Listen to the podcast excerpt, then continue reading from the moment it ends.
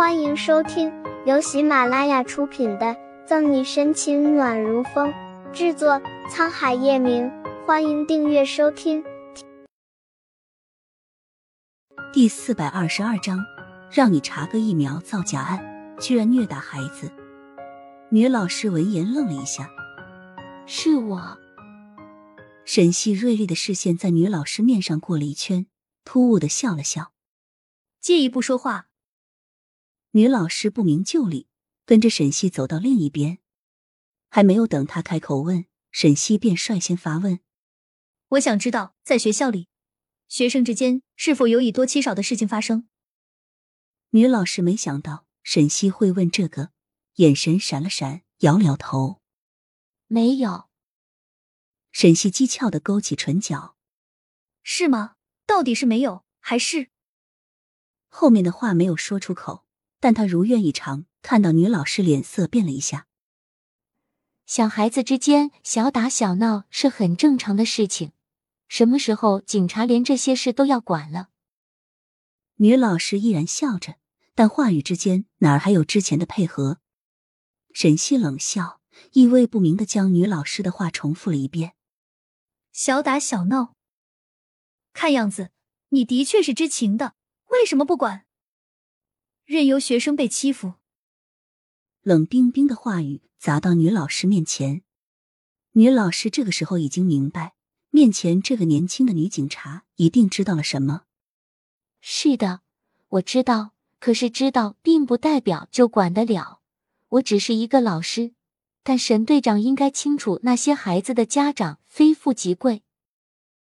女老师神色淡淡，好像自己的学生被欺负。并不是什么大不了的事情。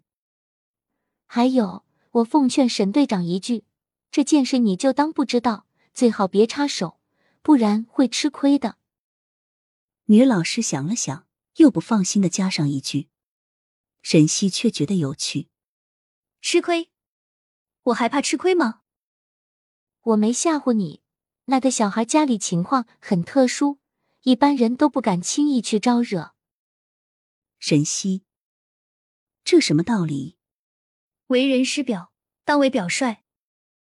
沈西见跟这个老师说不通，丢了这么一句话就走了。既然这个老师不管事，那他就自己出手。他小惩大戒之后，那些孩子果真像是知错了，沈西也没有为难小孩子，见人家知错，也就没再计较。可他没想到，因为此事竟然惊动了视听。沈西正在市场部调查疫苗造假，忙得焦头烂额的时候，收到警局的电话，让他赶回去。什么事啊？急急忙忙叫我回来。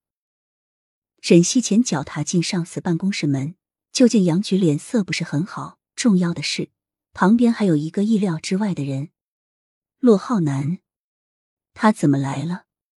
沈队长来了，请坐。骆浩南坐在杨局位置上。皮笑肉不笑，杨菊坐在旁边的沙发上，脸色很不好看，但又的递给沈西一个眼神。不了，我还是站着吧。有什么事您说，我听着。沈西一向知道分寸，不想给杨菊找事，暗暗的给杨菊一个放心的目光，笔直的站着，一副洗耳恭听模样。坐在办公桌后面的陆浩南脸色不善，瞥了沈西一眼之后，不紧不慢开口。局里派你出去是做什么的？沈西从容不怕，查疫苗造假案。原来你还知道？